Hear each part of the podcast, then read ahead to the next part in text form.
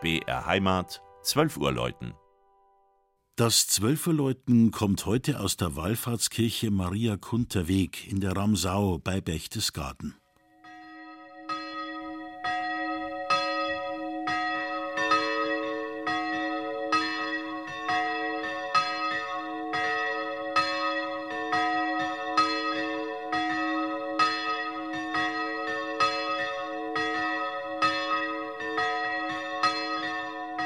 In einsamer, waldreicher Höhe über der Ramsauer Ache schmiegt sich Maria Kunterweg an einen steilen Abhang.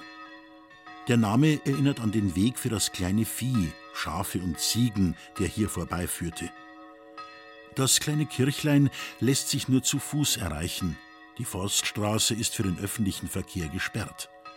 Gott sei Dank, werden viele Wanderer und Wallfahrer sagen. Erst kurz vor dem Ziel erblickt man das Kleinod. Ein barockes Gotteshaus, eng an Fels gebaut. Auf dem schmalen Vorplatz plätschert klares, köstliches Bergwasser ins Brunnenbecken. Sonst nur Stille. Das Kirchlein erinnert mit seinen schindelgedeckten Kuppeln und den beiden offenen, laternenartigen Türmchen mit Zwiebelhaube an St. Bartholomä am Königssee. Am 20. September 1733 wurde es durch Fürstprobst Cajetan Anton von Nothaft eingeweiht, ein Werk des Salzburger Hofbaumeisters Sebastian Stumpfegger. Der reizvolle Außenanblick wird noch gesteigert, wenn die beiden Glocken aus älterer Zeit gut sichtbar hin und her schwingen und ihre ehernen Stimmen in die herrliche Bergwelt hinaus ertönen lassen.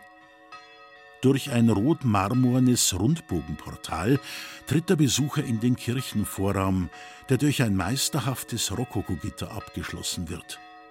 Dahinter entfaltet sich ein lichtdurchfluteter, formvollendeter Raum.